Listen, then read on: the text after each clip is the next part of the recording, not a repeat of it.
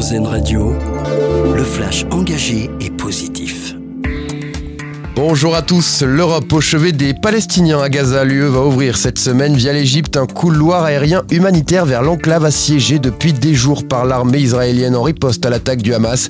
La présidente de la Commission européenne Ursula von der Leyen a annoncé hier que cela permettra d'apporter de l'aide sur place à la population.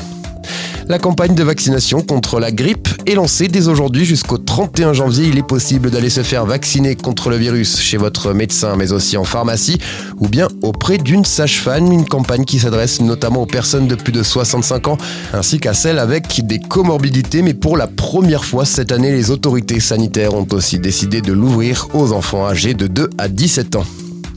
C'est parti aussi pour le Midcom à Cannes, c'est le plus grand marché international de contenu audiovisuel.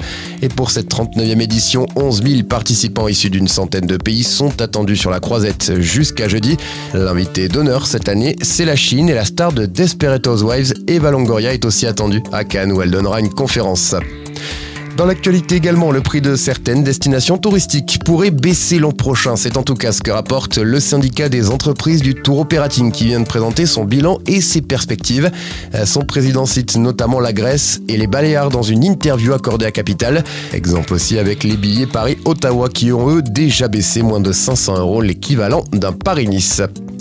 Des corbeaux dressés pour ramasser les déchets. Une idée plutôt originale, elle va être testée au mois de novembre par la ville du Mans. Des oiseaux élevés par une association qui servent notamment pour ramasser les mégots en échange d'une petite récompense. Une méthode utilisée par exemple au Puy du Fou. Et puis on termine avec notre dossier solution du jour, faire changer les regards et les idées reçues sur le nanisme. C'est l'objectif de l'association des personnes de petite taille. Elle agit depuis 1976 en faveur de leur reconnaissance et de leur intégration.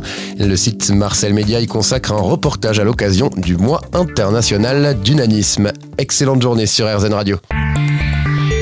Vous venez d'écouter le flash engagé et positif d'RZN Radio. Une autre façon de voir la vie.